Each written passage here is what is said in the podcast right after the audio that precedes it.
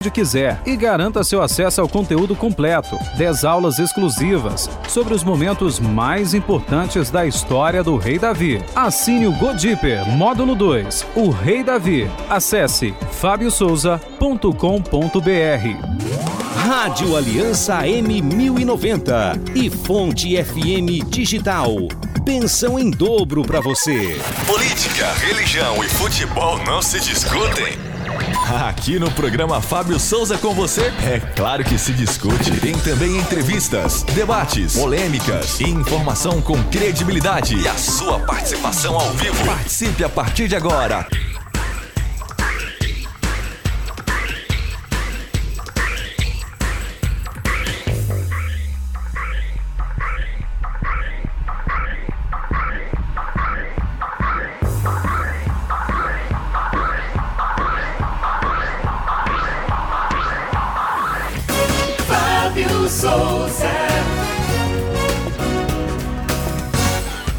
Minha querida Goiânia, bom dia, meu querido estado de Goiás, bom dia, Brasília e Distrito Federal, bom dia a você que nos acompanhe por esses canais, esses lugares que eu falei pela TV aberta.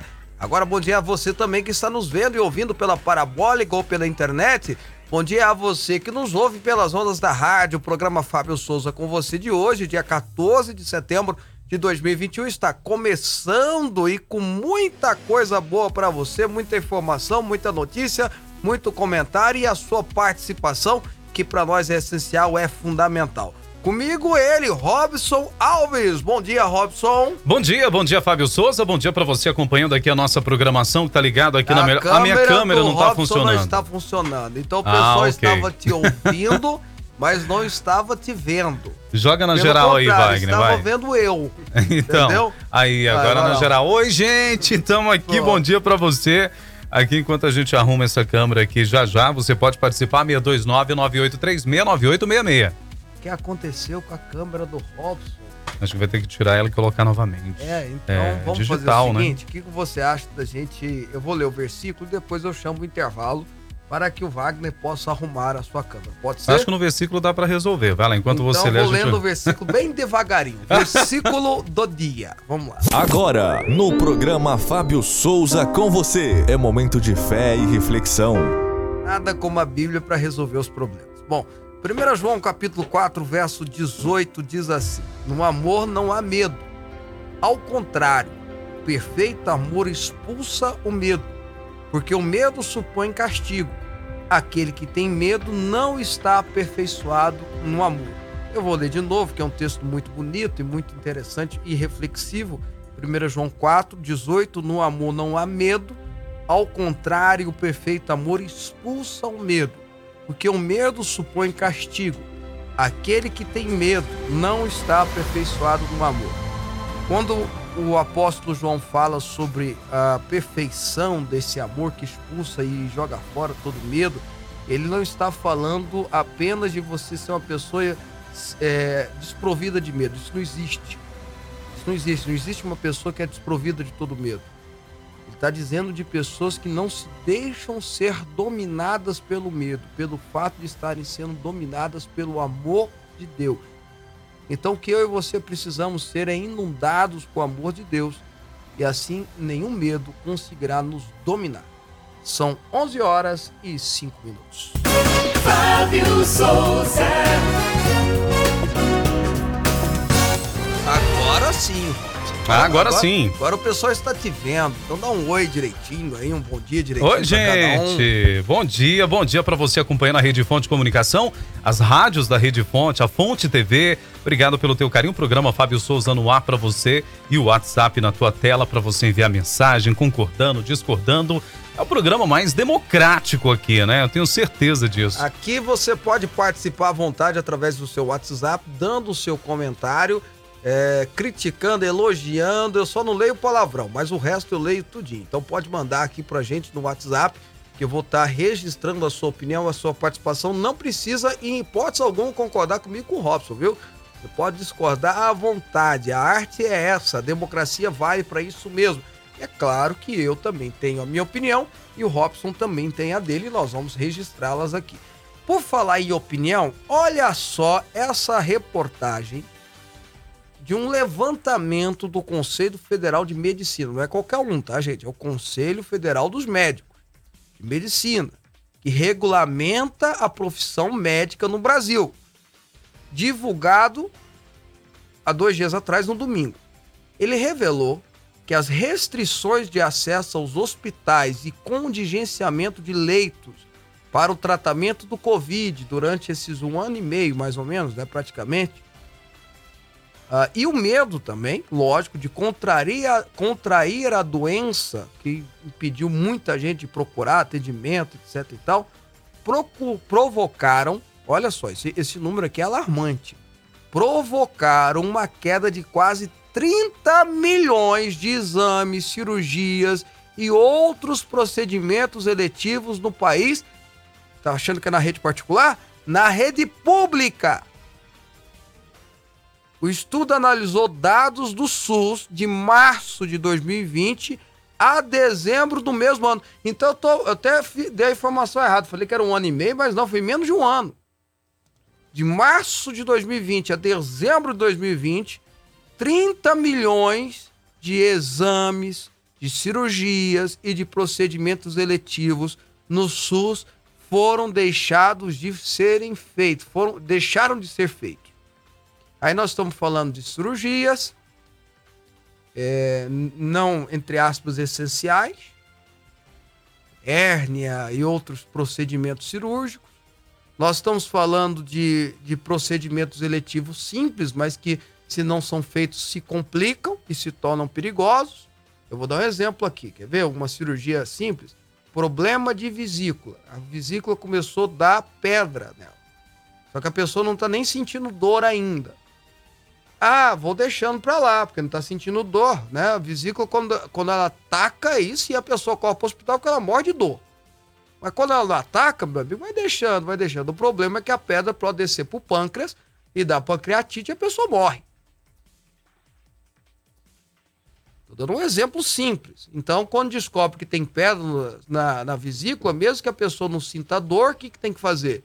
Tem que ir pro médico, pro médico tirar a vesícula. Um exemplo simples.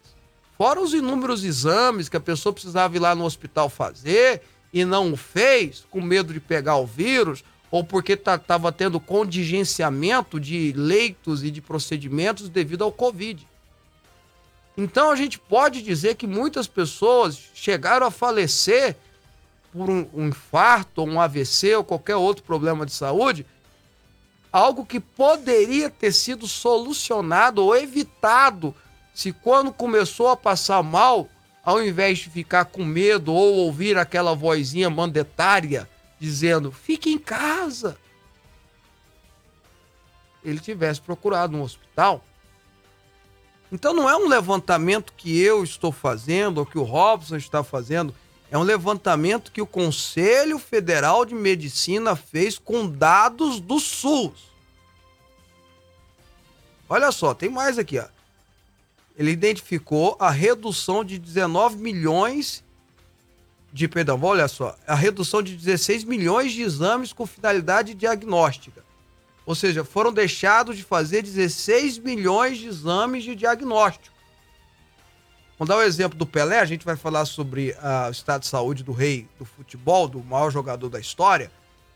Ele foi para o hospital fazer um, um, um, um exame de rotina, normal, pela idade dele e pelos problemas que ele tem na coluna, descobriu um, um tumor no colo. Ele não estava sentindo nada. Sentiu, descobriu nesses exames de rotina um tumor no colo, já tirou o tumor, que certamente se não tivesse feito esse procedimento, teria as coisas teriam desandado. Ele é uma pessoa de 80 anos, 81 anos, idade avançada. Quantas pessoas poderiam ter sido diagnosticadas mais recente, mais cedo, e não está hoje enfrentando uma doença mais séria, porque, por exemplo, o câncer, quanto mais cedo você descobre, mais chance você tem de ser tratado. Então, 16 milhões de exames. 8 milhões de procedimentos clínicos. 1,200 mil, 1 milhão e 200 mil de pequenas cirurgias. E agora, pasmem vocês. 210 mil transplantes. 210 mil transplantes. Eu não sou um conhecedor lá da, da ciência, como muita gente aí, mas imagino que uma pessoa que precisa fazer transplante é porque ela tá para. É, é algo muito, muito delicado. Então veja o quanto algumas escolhas que foram feitas por administradores públicos foram equivocadas. Fique em casa. Só vá para o hospital se você sentir falta de ar. E hoje já sabe que, que quando a pessoa está sentindo falta de ar, o negócio já desandou. Tinha que ter procurado era antes. E o tanto de pessoas com essa com, com, com, com esse sistema de medo que foi criado pela mídia e por governos por causa do Covid-19, que não deixa de ser uma doença séria, muito pelo contrário, é uma doença séria, dependendo do organismo que tem, passa mal e pode sim ser levada a óbito, tanto é que muita gente morreu com ela, mas muita gente morreu ou vai ter o seu estado de saúde extremamente agravado pelo fato de não ter se tratado na hora certa devido a esse sistema de medo imposto pela grande mídia, patrocinado por governadores e prefeitos, gestores públicos, num total vontade de dominar e controlar as pessoas. E aí eu vou repetir, vou dar um outro exemplo muito simples aqui que você vai entender. Uma pessoa que estava com câncer inicial, se tivesse feito o exame há um ano e meio atrás, ele poderia já ter tirado, já estar tá se tratando, e a chance dele sobreviver seria muito maior. Agora, um ano e meio depois da pandemia, se ele não tratou, se ele não descobriu até agora, o câncer vai estar avançado e pode ser uma coisa séria. Eu estou colocando isso aqui para você fazer a reflexão. Quanto que erramos? Aliás, eu posso até tirar meu cavalinho da chuva, porque eu e o Robson sempre falamos aqui no programa, desde o início do programa. Eu falei: olha, gente, existem outras doenças, outras enfermidades, não deixe de se tratar, não deixe de procurar o seu médico, não faça isso. Existem doenças piores que a do Covid. Existem doenças, igual aquele áudio né, que rodou, que é pior que é verdade, aquele áudio que rodou aí nas redes sociais da mulher agradecendo a Deus que não, o cara foi chegou em Goiânia, lá o fulano chegou em Goiânia, mas graças a Deus a gente achou que era Covid, mas não era Covid, era só dengue hemorrágica. Que é muito pior que Covid, muito mais séria. Então as pessoas perderam total consciência e não é culpa. E você não pode colocar a culpa na população, porque a população não estudou para isso. A gente tem que colocar a culpa em meia dúzia de, de profissionais que se acharam maior do que os outros da área, numa mídia extremamente é, querendo controlar a opinião das pessoas e um bando de autoridades que com pouca ou quase nenhuma informação ou com má fé fizeram as pessoas ficarem em casa. Veja só a situação que nós chegamos. Aí eu quero só terminar dizendo uma coisa aqui para você, meu querido, minha querida, por favor, faça seus exames. Sentiu uma dor, vá no médico. Começou a passar mal, vai no médico. Tá com enxaqueca faz tempo, vai no médico. Se trate. Se trate. Existem outras enfermidades além do Covid. Covid é mais uma. Covid é só mais uma. E todas precisam de tratamento. E algumas delas, se não for tratado, pode levar você a morrer também. E talvez uma máscara não vai fazer diferença aí. Me assusta muito essa informação do Conselho Federal de Medicina. 30 milhões de exames, cirurgias e outros procedimentos eletivos deixaram de ser feitos num prazo de março a dezembro do ano passado. Ou seja, em nove meses, 30 milhões de procedimentos de saúde foram deixados de fazer devido a essa onda de medo que foram nos impostas. Não caia mais nisso. Se trate, se cuide, valorize você e valorize a sua família, que sentirá sua falta se algo acontecer com você. São 11 horas e 15 minutos. Programa Fábio Souza com você. Aqui a nossa polêmica é organizada.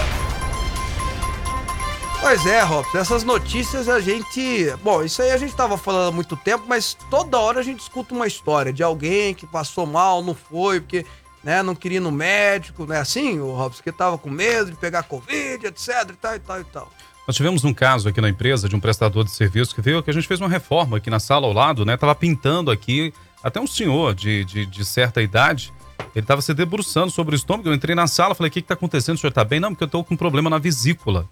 Eu preciso remover a vesícula e hoje já tá com uma cólica aqui, mas. Falei, mas tem que fazer cirurgia, porque eu já tirei a minha, eu sei como é que é. Tem, Tem, que correr tirar. pro hospital, não tem jeito. Perigoso pancreatite. Aí ele, não, mas eu já fiz a inscrição, tô aguardando. Disseram que não estão fazendo por causa da Covid. Robson, eu tirei a vesícula, eu fui diagno... eu tirei a vesícula, era na época da Covid, faz mais de 10 anos isso. Eu também não tenho vesícula, mas eu não tenho problema de vesícula mais, né? Eu também Tirei a não tenho, eu tirei. É, foi mais de 10 anos isso, e eu me lembro, eu não sentia nada. Eu fui fazer um exame de rotina de uma outra cirurgia que eu tinha feito, e o médico viu lá barro e pedra na minha vesícula. Ele marcou uma semana depois da cirurgia. E eu não estava sentindo absolutamente nada. Eu já tive crise, eu tive uma cólica terrível. Ah, não, então, mas, mas aí, é, é, é, qual que é o mais perigoso? Eu não senti nada ou você com a cólica? É você não sentir nada? É lógico, porque você você. vai pro pâncreas, É, se você tá com a cólica, você, você quer resolver o problema dela. não é? lógico. Agora, quem não tá sentindo nada, desceu, morreu, meu irmão. Então é uma coisa muito séria isso que, tá- que aconteceu no nosso país. É muito sério, viu? É muito sério isso. E, e ainda dá tempo de você, meu querido telespectador, corrigir isso, pelo menos na sua casa. Pelo menos com a sua família. Faça exames de rotina.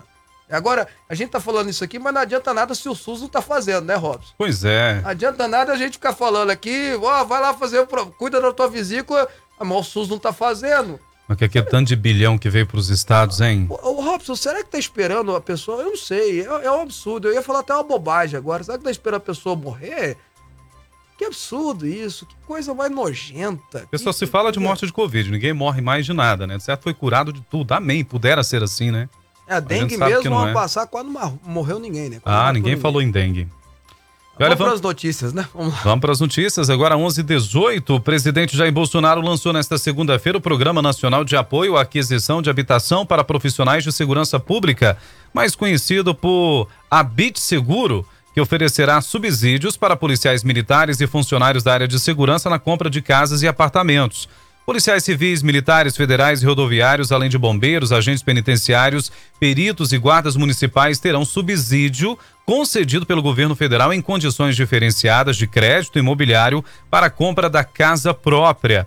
Concretizado por meio da medida provisória, o programa, Fábio, tem como prioridade os agentes de segurança com renda bruta mensal de até 7 mil, mas é aberto aos profissionais com faixa de renda maior será possível financiar até 100% do valor do imóvel, contando com um subsídio de até 13 mil reais, provenientes do Fundo Nacional de Segurança Pública. De acordo com a faixa de renda do profissional, além de oferecer menores taxas de juros nos financiamentos, neste primeiro ano foram disponibilizados 100 milhões para custear as operações a serem realizadas pela Caixa Econômica Federal. Olha, Robson, eu tenho ouvido muita gente falar sobre. Muita gente assim, né? Algumas pessoas da imprensa criticarem esse projeto, essa ideia que já foi sancionada, inclusive, né? Já está valendo. Uma linha de crédito especial para o profissional de segurança pública, né? O policial militar, o policial civil, enfim, aquele que cuida da segurança pública da população. E está dizendo que fere o princípio da isonomia, porque está dando a um, um- um certo grupo algo, a um- um, um sistema especial, né? Que aí fica aquela pergunta: por que, que o professor não tem direito, por que, que o profissional de saúde não tem direito, etc e tal. Mas aí você tem uma brecha aí, tá? Que não fere o princípio de isonomia. O recurso está sendo utilizado. Qual é o recurso que está sendo utilizado? Aquele que é do Fundo Nacional de Segurança Pública. Então, é um dinheiro destinado para equipar é, a segurança pública dos estados, a polícia, a estruturação e etc e tal. E você dá ao profissional de segurança pública a condição dele financiar. Porque na verdade é o seguinte, tá dando a, entrada, né? Os 13 mil, tá dando a entrada. Que é o financiamento, o cara vai fazer ele tem um, um, o subsídio é só da entrada dos 13 mil reais, mas ele vai pagar o financiamento dele. É um financiamento facilitado. É uma linha de financiamento facilitado. Mas você permitir que o policial militar, que é o que menos ganha, né? Policial militar no Brasil todo, é Brasil todo, que ele possa financiar sua casa própria, a casa da sua família, com esse fundo, é um investimento na segurança pública. Porque são pessoas, são, são autoridades, né, que estão ali na linha de tiro, que estão ali fazendo a segurança, cuidando da segurança, estão ali servindo a população, correndo risco de vida só de usar o uniforme. Vou repetir, correndo risco de vida, eles sabem, tanto é que quando estão de folga, a orientação que tem é eles não usar nenhuma identificação, para ninguém saber que é policial. Eles estão correndo risco de vida só de colocar o uniforme, porque é um combatente. Se tem um assalto, ele tem que agir. Se tem uma troca de tiro, ele tem que ir para lá trocar tiro. Então você dá condição para que ele possa cuidar melhor da sua família e da sua subsistência, é sim um investimento em segurança pública. Então cai a ideia do, de ferir o princípio da isonomia, lógico que vai ser judicializado, tudo que, que esse governo faz, eles acabam judicializando, é lógico que vai ser, mas no meu entender, cai esse princípio de isonomia porque está usando um fundo destinado à segurança pública. Agora, ao invés de criticar, de bater, de falar, eu acho que poderíamos buscar formas, ô Robson, e aí fica a sugestão, usando os fundos, os inúmeros fundos da educação, por exemplo, né, que pode ser usados, lógico, né, que não interfiram na educação do aluno, para dar também um subsídio aos professores, para que eles possam também ter a sua casa própria. É lógico que isso aqui é, é um enquadramento, né? é uma pessoa que não tem uma casa própria, é uma pessoa que não tem imóveis, que não tem bens, ou seja, é, não é para qualquer um, você tem um enquadramento, mas dá-se, tem como nós buscarmos formas para os profissionais de saúde, para os profissionais de educação e outros profissionais Aliás, tem muitos fundos perdidos de recursos federais que podem sim ser destinados a isso. Eu acho uma tremenda de uma boa ideia, Robson. Eu também considero uma boa sinceridade. ideia. Eu acho que e é, e é uma classe, os policiais, por estarem na linha de tiro, na linha de frente do combate ao crime, merecem sim ser tratados de alguma forma especial.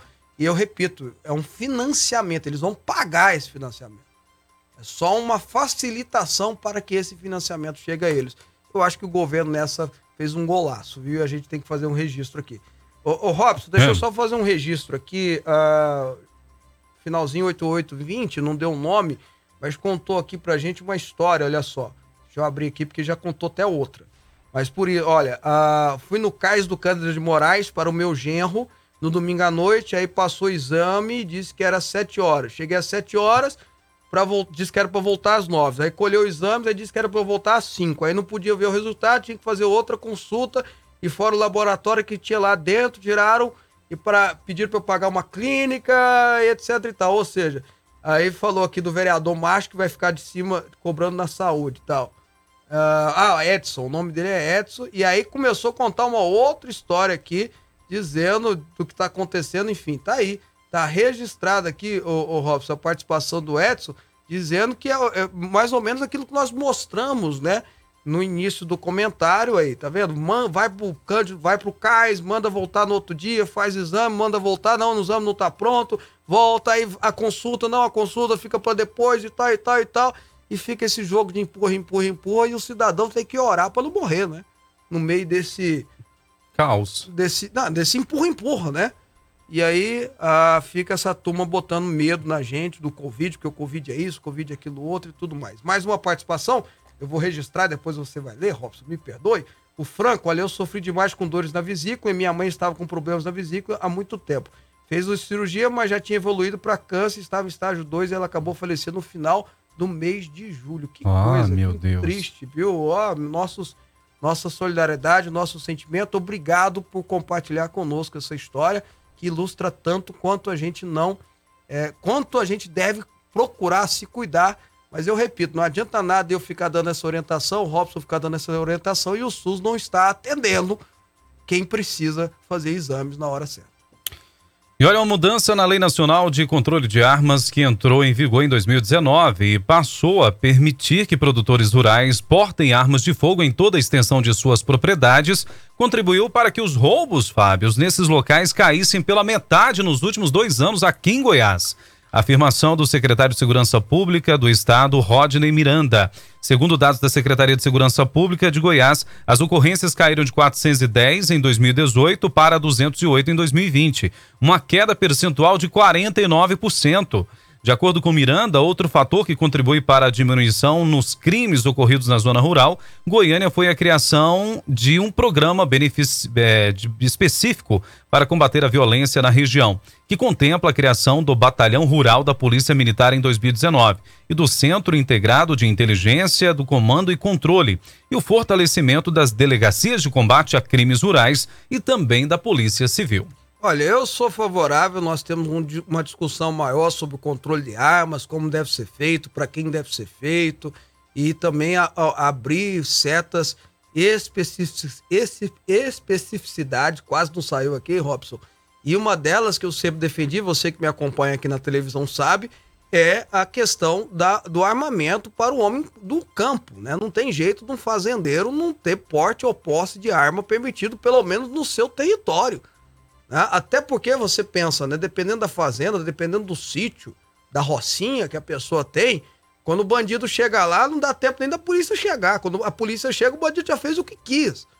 Então, a pessoa tá armada é uma questão até de sobrevivência, de proteger a sua filha, né, de ser abusada, de proteger as suas crianças, de proteger a sua casa.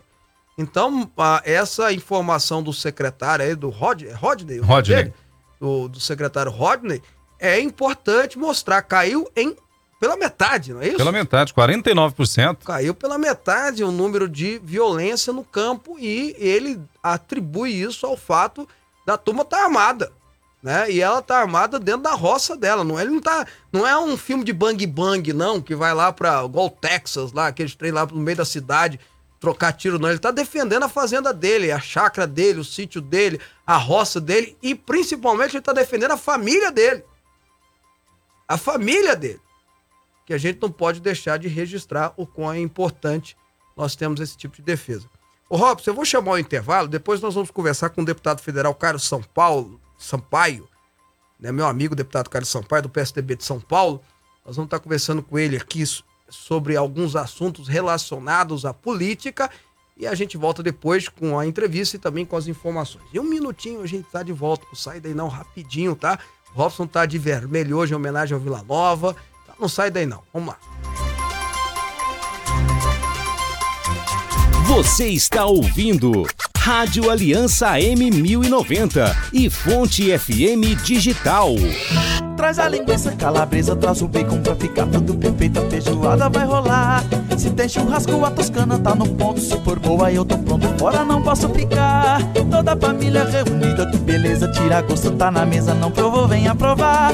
Tem vegetais apresentado e presunto, com sabor e qualidade, a boa veio pra ficar.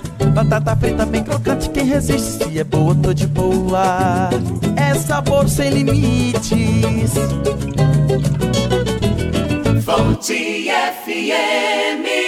Precisa de uma leitura envolvente capaz de transformar a sua mentalidade e colocar a sua vida no rumo certo? Então não perca tempo e adquira o livro Na Vertical, 11 Pilares para o Sucesso, do Bispo Fábio Souza, publicado pela editora Quatro Ventos.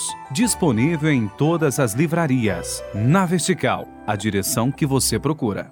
Informações: 62 3541 7800 Rádio Aliança M1090 e Fonte FM Digital.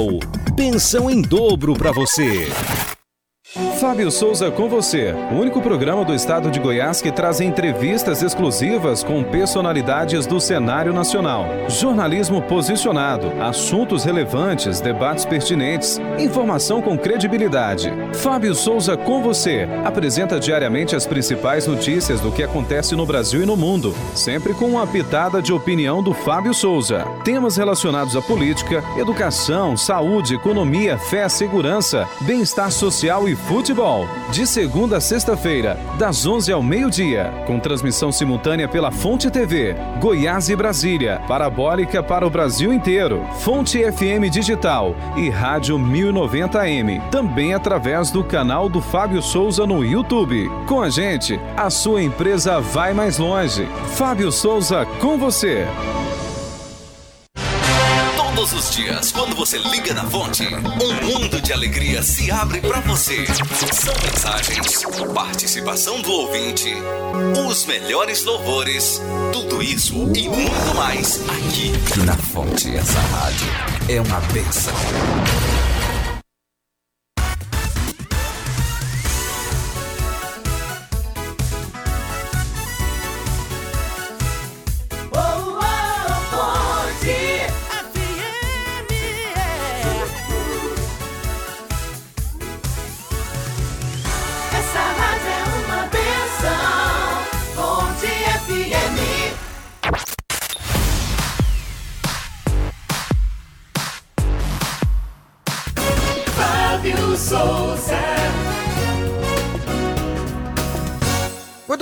Volta com o programa Fábio Souza com você, ao vivo para todo o estado de Goiás e também para Brasília e Distrito Federal pela TV aberta, pela parabólica para o resto do Brasil, da mesma forma pela internet e também pelas ondas da rádio MFM Online. Obrigado pelo seu carinho, obrigado pela sua companhia.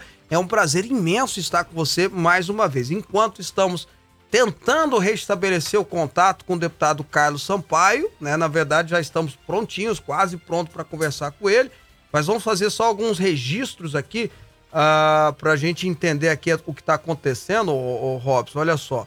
Ah, o Adermar de Morrinhos, Morrinhos, cidade linda, tá dizendo assim: o problema é que você ia ao médico para tratar e os médicos só tratavam de Covid. Aí tá, tá respondido.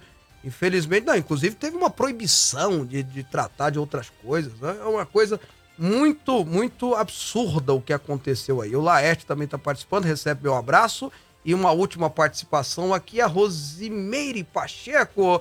Ô Fábio, acho que o próprio SUS marcou as consultas e exames, não as pessoas que deixaram de ir. Teve isso também, a maioria foi isso também. É, é a minha crítica que eu tô fazendo desde o início do programa. São 30 milhões de processos, de procedimentos médicos, cirúrgicos, exames que deixaram de ser feitos em apenas nove meses. É um absurdo isso, né, gente? O problema de saúde que vai acarretar uh, para o resto da vida. Bom, a partir de agora a gente vai conversar com o deputado Carlos Sampaio, deputado federal por São Paulo, foi meu líder lá na bancada enquanto eu era deputado, procurador de justiça do estado de São Paulo, meu amigo pessoal, deputado Carlos Sampaio, bom dia, um prazer recebê-lo, prazer revê-lo.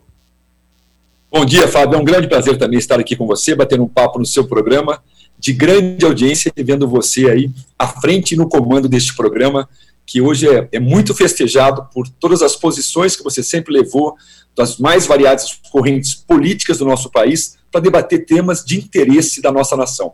Parabéns e um grande prazer revê-lo, Fábio. Deputado, vamos conversar um pouquinho sobre esse código eleitoral que foi aprovado na Câmara, que agora o Senado está fazendo pressão para tentar aprovar antes das eleições para funcionar para o ano que vem. Eu sei que o senhor apresentou uma emenda, eu quero falar um pouquinho sobre ela também, mas eu queria que o senhor fizesse uma análise de, de o código eleitoral é imenso, né? São, parece são quase 900 é, é, itens, né? O senhor pode fazer uma análise de como é que está esse código eleitoral?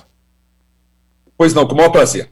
Veja, Fábio, primeiro você colocou bem, uma enormidade de artigos, são 900 artigos, refazendo por completo a vida eleitoral no país. Isso tudo debatido para valer quando foi apresentado o relatório, ou seja, oito dias antes dele ser votado.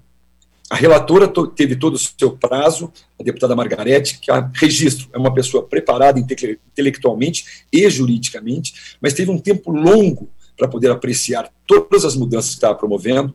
Reconheço que algumas mudanças tinham que ser feitas, mas no formato que se deu, com a abordagem de todos os temas relevantes no país, inclusive não só de artigos de lei que regulamentam uma eleição, mas também sobre jurisprudência do TSE, resoluções do, do TSE. Uma mudança tão brutal que eu não tinha como, não só como parlamentar que sou deputado federal desde 2003, mas até minha, pela minha formação como promotor, promotor de justiça que eu sou há 34 anos, Fábio, eu não tinha condições de votar, confesso a você, às cegas, numa reforma eleitoral, a menos de um mês do prazo fatal para fazermos essa mudança. Nós tínhamos que votar tudo até a semana passada, e eu confesso a você que chego a duvidar que o Senado, nesses 15 dias, aprecie os 900 artigos, como nós que não conhecemos o relatório, tivemos que apreciar em oito, e vote favoravelmente a essas mudanças. Se elas fossem pontuais, específicas, corrigindo erros que realmente precisariam ser corrigidos, eu não só teria me debruçado com muito mais afinco no assunto, porque teria sobre o que me debruçar, como teria votado favoravelmente. Mas neste formato, com a retomada, num dado momento, do distritão, depois podemos até falar sobre isso, que é uma modalidade de voto, onde aqueles que aí estão na Câmara têm muito mais chances do que qualquer outro, porque os mais votados se elegem, e os mais votados ou são os mais conhecidos, ou são aqueles que têm dinheiro para fazer suas campanhas, em detrimento dos novos candidatos, sem contar em detrimento de jovens, de negros, de mulheres, que se não fossem ricos e não fossem conhecidos no mundo político, jamais iam ser eleitos. Então, o distritão, que é vota-se, elege-se quem mais tem voto, ele é muito ruim para novos mandatários. Eu estou no meu quinto mandato, sou de fato uma pessoa conhecida, Poderia votar a favor do distritão, porque estaria votando em causa própria. Mas não defendo isso, ao contrário. Acho que o parlamento tem que estar aberto a novas ideias. E com o distritão, não estaria. Esse projeto também, para você ter uma ideia, retoma as coligações. Veja, Fábio, em 2017 houve um amplo debate nacional acabando com as coligações. Vou dar um exemplo concreto sobre deputado federal, que é o meu caso. O que são as coligações? você permite que vários partidos se juntem para uma disputa, sem nenhuma identidade ideológica, partidos minúsculos, partidos médios, partidos grandes, partidos que acabaram de ser criados, ou seja, na coligação você incentiva a criação de vários partidos, que todos eles podem estar no mesmo espectro de votação. E por quê? Porque na, no pensamento comum, e é correto pensar-se assim, quanto mais partidos, mais votos, mais chances de eleger-se. Por quê? Vou lhe dar um exemplo. Se uma coligação com partidos de A a Z tem 100 mil votos e cada 10 mil votos faz um, nós temos 100 mil votos dividido por 10 mil votos, nós elegemos 10. Mas não são os 10 daquele partido, são os 10 da coligação. Você pode eleger ali, por exemplo, uma pessoa que tem uma ação social enorme e que seja contra a privatização. E como estava entre os dez mais votados, não esse que tinha uma ação social, mas um outro que é a favor das privatizações e contra ações, ações sociais, você que votou num candidato A, você elege um candidato B sem saber que ele seria eleito porque ele está integrado numa coligação. Então a coligação só ajuda a você recriar, a reforçar a criação de novos partidos e em nada acrescenta para todos nós. E abordando um tema também importante, essa mudança do Código Eleitoral acabou até, eu fiz uma emenda, acabou sendo chamada equivocadamente, eu explico por que emenda Moro. Essa, essa mudança no Código Eleitoral proibia que promotores e juízes que deixaram a carreira concorressem nos próximos cinco anos. E dizia ao final, já valendo para quem deixou a magistratura e o Ministério Público atrás. Ou seja, foi uma emenda que, evidentemente, personificava na figura do Moro. Era para vedar, todo mundo sabe, de projeção nacional hoje, que juiz e promotor nós temos fora da carreira? O Moro. Então, essa emenda, ela acabava com, esse, com essa quarentena de cinco anos, e eu entendia que ela era oportuna, a quarentena, numa discussão ampla, num formato inovador, mas nunca por cinco anos e atingindo quem já tinha deixado a carreira, porque isso é uma ofensa à, lógica, há uma inconstitucionalidade clara, porque você não está permitindo que todo mundo esteja em condições iguais de disputar umas eleições. Se promotor e juiz que já tinham deixado a, deixado a carreira não podem concorrer, você está caçando direitos políticos de quem os tinha. Então, essa discussão, por exemplo, da emenda chamada Moro que eu fiz, e acabou sendo aprovada, não a minha emenda, mas a que nós fizemos com policiais militares, promotores, juízes, Todos esses não poderiam concorrer por cinco anos. Todos esses podem concorrer. Nós ganhamos, essa emenda foi vencedora, e nós derrubamos esse período de quarentena, que, reafirmo, deveria existir, deveria ser discutido, mas não com cinco anos para frente e retro, retroativo a quem já saiu. Eu dei aqui alguns exemplos, Fábio, daquilo que me aviltou e que me fez votar contrariamente à reforma do Código Eleitoral, por ser impossível analisar 900 artigos em uma semana. É, pegando um pouquinho dessa emenda, como você disse, deputado, vai, ia pegar não só os promotores e juízes, né? E claro que estava personificando no Sérgio Moro, mas também pegaria os policiais, militares, policiais civis, policiais federais e etc e tal. Uh, o, o, quando a gente fala dessa discussão da importância, qual é a, a, defesa que a turma faz? Né? Olha, o promotor ele faz, faz uma investigação, prende lá uns três, quatro cabra e aí fica famoso, então ele pode usar isso para, para crescer politicamente, para fazer o seu nome politicamente. Não seria positivo criar um sistema? Eu, eu não acredito nisso, eu estou só colocando a defesa que a turma faz é, não seria é, positivo criar um sistema de proteção nesse sentido? Sim, eu acho que essa reflexão sobre a quarentena deve existir.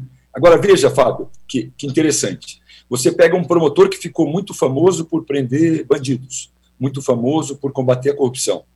Ele pode ser candidato, segundo o que dizia a regra da, da mudança do Código Eleitoral? Não, ele não pode. E suponhamos um grande médico que fez grandes cirurgias e se transformou num grande cardiologista no país. Ele pode. E um grande advogado que fez grandes defesas, e ele pode. E um grande professor que acabou sendo amado pelos seus alunos e que se colocou como candidato. Ele também pode. Veja como tem um certo direcionamento que eu só entendo a reflexão de que promotores, juízes e policiais tinham que ter um posicionamento de, favorável à quarentena, mas nunca essa de cinco anos e retroativa, mas eu acho que é possível discutir-se sim, e é correto discutir uma quarentena, eh, por quê? Porque eles tratam com a vida das outras pessoas. Pode prender, pode soltar. Então, ele não pode valer-se dessa sua condição para candidatar-se. Então, vamos falar de um tempo razoável, aonde não implique cassação de um direito político deste promotor, que vai ser punido por jamais poder candidatar-se, porque fez um bom trabalho. Uhum. Vamos pensar algo que não fira eh, o sentimento de equilíbrio de, de, digamos, de correção e de bom senso. Essa norma que estava no Código Eleitoral não tinha esse bom senso. Por uma discussão de quarentena com bom senso, contem comigo.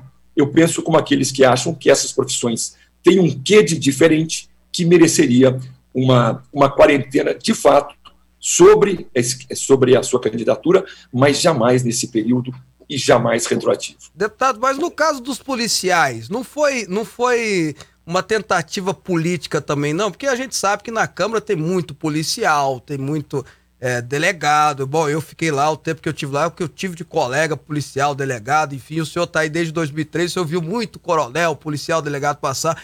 Não era uma, não tem uma turma também que gostaria de que manter-se apenas sendo eles os representantes, estão deixando outros classistas chegarem? Pensa, pensa assim, não é política isso, não? Então, vejam, esses policiais, eh, sejam policiais civis, sejam coronéis, soldados, cabos, eles acabaram ficando famosos por suas ações. Ações, muitas delas que salvaram vidas, enfim. Eh, não seria justo, penso eu, você impedir dele ir para a vida pública. Não, eu, porque... eu, eu entendi o que o senhor falou. Eu estou perguntando, será que não foi os, os, os, próprios deputados policiais querendo fazer um, uma reserva aí, não deixando outros chegarem, ah, não? Ah, Entendi. Por, por que, que eu vou defendê-los e dizer que não? Uhum. Porque eles foram nossos aliados para derrubar a quarentena. Ah, policiais civis, policiais militares, policiais rodoviários, juízes, promotores, defensores públicos, procuradores, e tem vários na Câmara, como promotor, só tenho eu como magistrado, nós não temos nenhum. Mas realmente, policiais civis, militares, rodoviários, são muitos, e todos nos ajudaram a quebrar a quarentena. Se eles pensassem em defender-se e não ter um outro que disputasse, eles votariam a favor da quarentena. E todos votaram contra e foram essenciais para derrubarmos essa quarentena. Perfeito. Robson Alves. Deputado Carlos Sampaio, bem-vindo ao programa Fábio Souza com você. Prazer em recebê-lo aqui na Rede Fonte. Deputado, e com relação à proposta do governo, em relação à proposta da reforma tributária, já chegou até vocês? Como é que está o andamento, né? Já que a gente tem curiosidade de saber como é que fica isso. Robson, veja, o que, que todo mundo falava no país aqui? Vamos fazer uma reforma tributária para trazer uma maior justiça fiscal e também para descomplicar o sistema tributário nacional. Como foi a reforma tributária? Votada a toque de caixa, aumentando o imposto de renda, complicando a situação de quem já, passa, já, já paga tributo e majorando vários outros. Fugiu completamente ao espírito da reforma tributária. Eu acho é, interessante a postura do, do presidente Arthur Lira, que aliás é um amigo, quando ele coloca em votação temas como Código Eleitoral, reforma tributária. No que, que eu faço uma crítica construtiva ao Arthur Lira? É o tempo. E esse tempo, Fábio esteve conosco na Câmara, acontece muitas vezes o quê? A, na ânsia, na vontade de realizar, a Câmara vota em 10 dias algo que está parado há 10 anos, aí vai para o Senado. O Senado precisa analisar também em 15 dias, porque existe um prazo legal para valer. A reforma tributária tem um princípio que é da anualidade. Você não pode cobrar o tributo no mesmo ano. O Código Eleitoral tem uma exigência que só pode valer na eleição seguinte e se for até dia 3 de outubro do ano anterior. Ou seja, votou-se a favor da reforma tributária, e eu repito aqui o que disse no Código Eleitoral: votei contra, porque não foi possível debruçar-se sobre a reforma tributária num prazo de uma semana. O relator pode ter estudado um ano.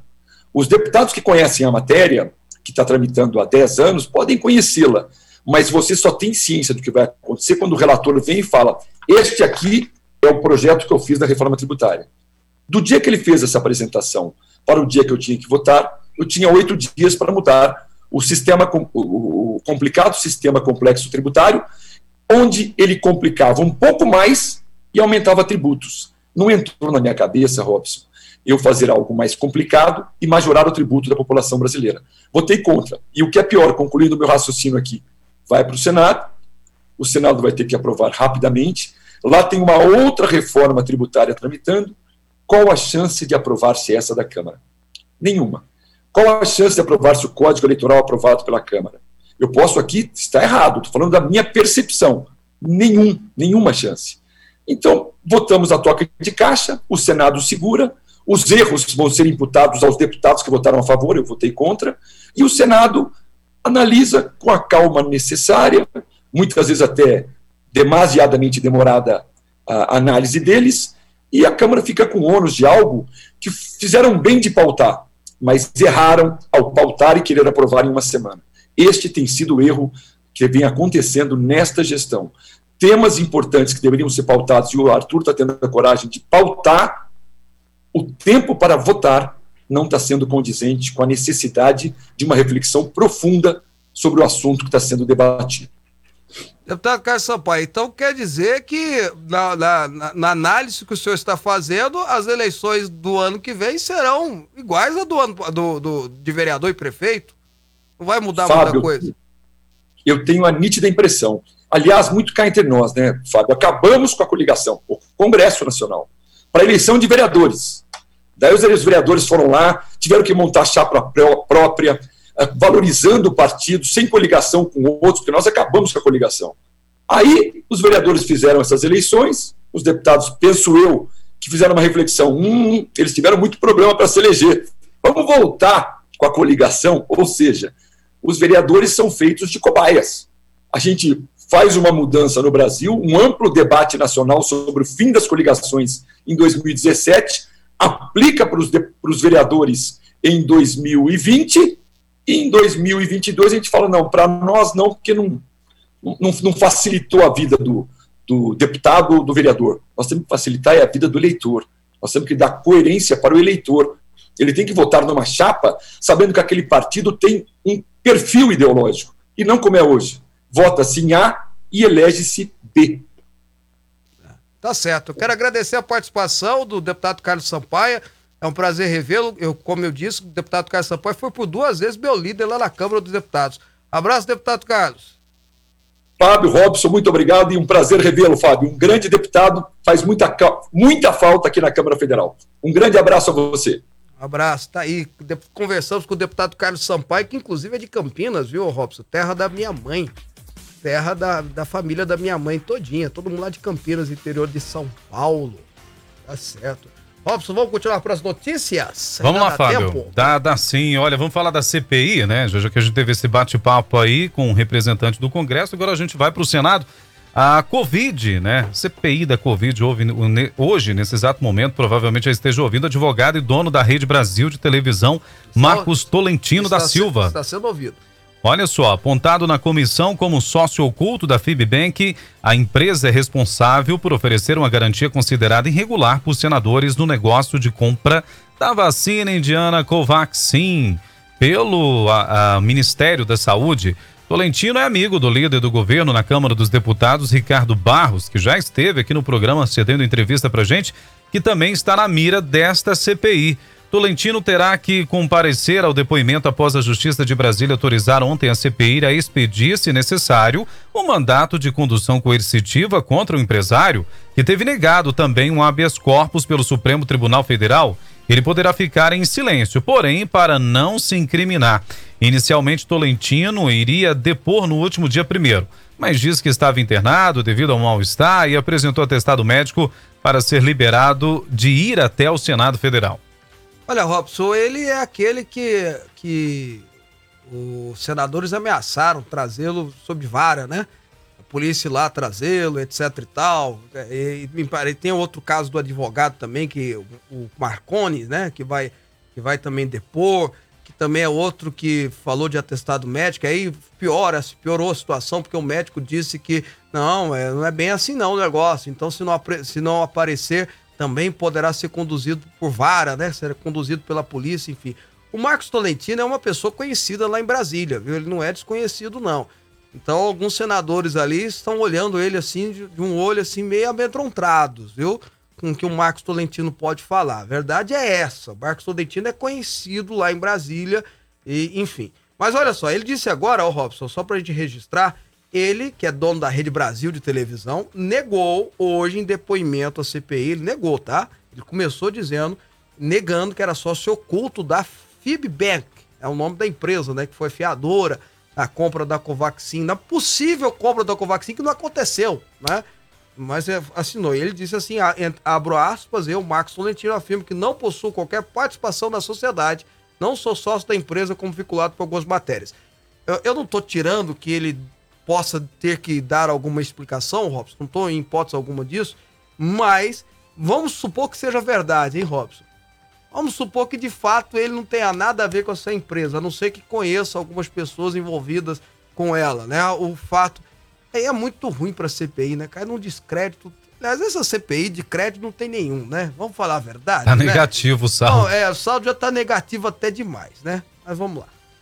E olha só, já ouviu falar do Edson Arantes do Nascimento, Fábio? O nosso querido, excelentíssimo, é, majestoso, né? Rei do futebol, o Pelé. Pois é, a filha dele, a Kelly Nascimento de Luca, usou sua conta no Instagram na tarde desta segunda-feira para exibir o print de uma chamada de vídeo feita com o rei do futebol, que está internado no Hospital Israelita Albert Einstein, na cidade de São Paulo, desde o dia 31 de agosto. Na publicação, Kelly comemorou o fato do pai estar se recuperando bem de uma cirurgia feita para retirar um tumor no cólon. De acordo com a assessoria do tricampeão mundial, a doença foi diagnosticada após o ex-jogador dar entrada no hospital para realizar exames de rotina, adiados devido à pandemia do novo coronavírus. É, olha só. Aí, tá vendo? Desde Você o início, de né? falar no programa. Só que o Pelé, o Pelé é o brasileiro mais conhecido fora do Brasil, é o brasileiro mais conhecido no Brasil e fora do Brasil. É o maior jogador de futebol de todos os tempos, então ele tem como ir pro Albert Einstein, né, Robson?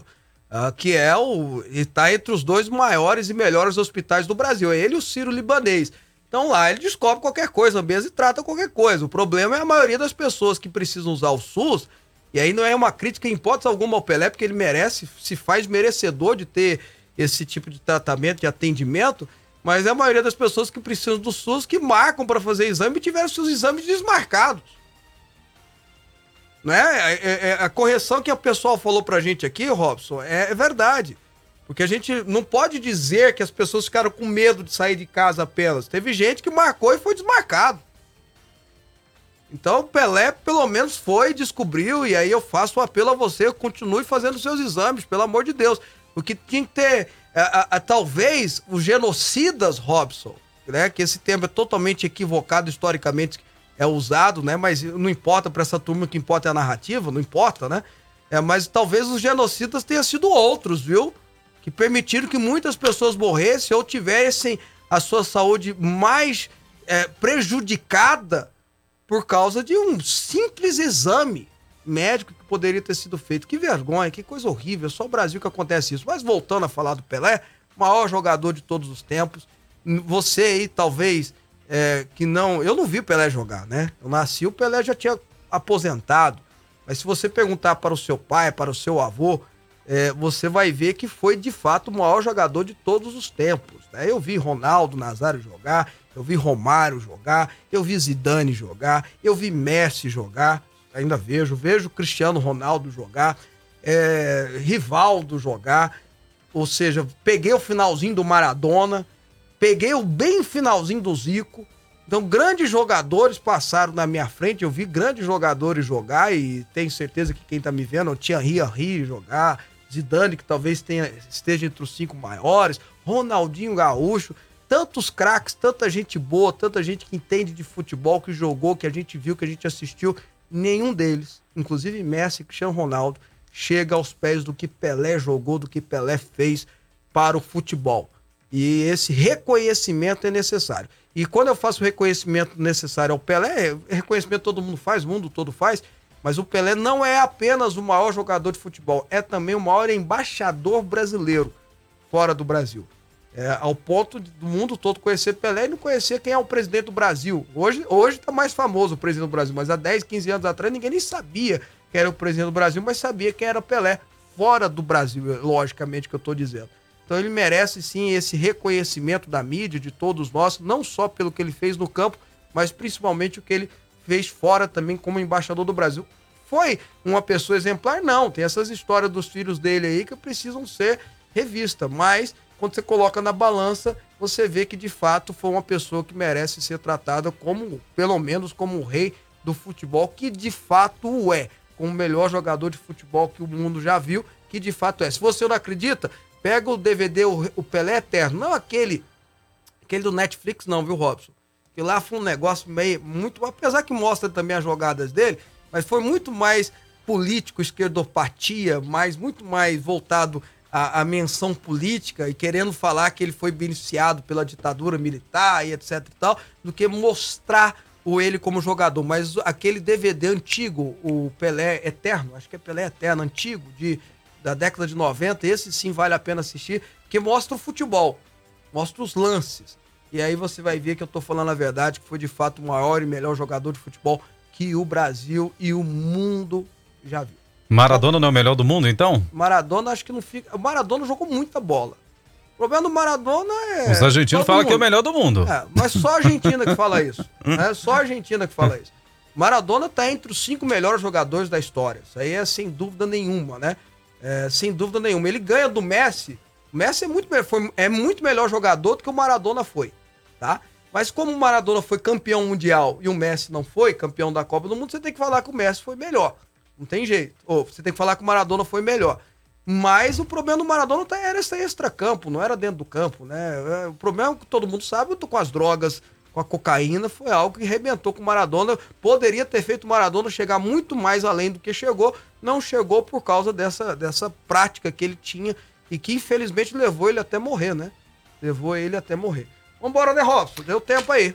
Vamos lá, gente. Olha, amanhã às 11 da manhã tem mais programa Fábio Souza com você na sequência na Fonte TV. Você fica com o apóstolo César Augusto. E amanhã, Robson, nós vamos falar sobre essa saída temporária. Hum. Das saidinhas? É da Suzana von Richthofen. Richthofen. Richthofen. É. E da Jatobá. Também, também, é, as duas. Fiada, né? Jogou uma menina do prédio e hoje estão saindo da cadeia de boa, Robson. Saíram até de máscara, politicamente correto. Aí, tá vendo? A Elisa, Covid. a Elisa também. Elisa na- Samud? Não, a Elisa a Samud é que morreu. Elisa É. Nakstumara, na, qual que é o nome dela? Natsumaga. É, matou, esquartejou o marido, também saiu de máscara. No caso do Natsumaga, Ainda bem, que, não, e ainda bem que elas estão saindo de máscara, né? É pra proteger do vírus, né? Politicamente corretas, né? É, Amanhã a gente vai conversar sobre isso. tem não direito perde, a não. saidinha, ó. Amanhã eu e o Robson vamos conversar sobre essas saidinhas dessas três mocinhas do crime. E que crime, né? Que Teve bom comportamento, que mulheres malignas, né? é, né? Deveriam ficar o resto da vida presa, mas hoje saíram. Estão igual nós, andando na rua. Né? O Robson, que só matou formiga até hoje, tá igual elas. Pois é. Impressionante. Os Nardoni também saíram? Ah, o, o- a, a Ana Jatobá é do Nardoni, né? É. Era antes era Ana Jar- Nardoni, agora é Ana Jatobá. Ah, é, virou Jatobá, né? É, separou, né? Caso Isabela Nardoni, É, foi pois terrível. é, então, é ela que jogou a filha da, da janela, né? A enteada da janela, tá aí, tá igual você, Robson. Livre, leve, Livre, e solto. Que Ok. coisa. Vai, mas não, mas volta pra cadeia no final de semana. No final de semana tá de volta. Tudo tá bem, bom. Matou uma criança, mas tudo bem. Bora, amanhã a gente conversa sobre isso, não perde não, tá? Um abraço pra você, juízo, Deus te abençoe. Tchau.